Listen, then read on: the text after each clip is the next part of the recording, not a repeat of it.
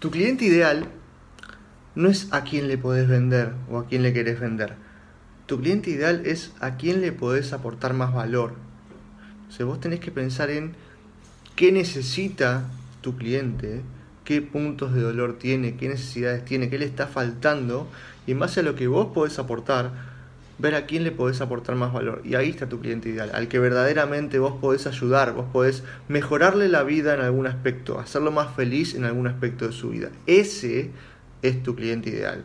Después podemos empezar con todas las descripciones y detalles de cada cosa, de cada punto, pero en principio la base de todo es a quién le podés aportar más valor vos hoy.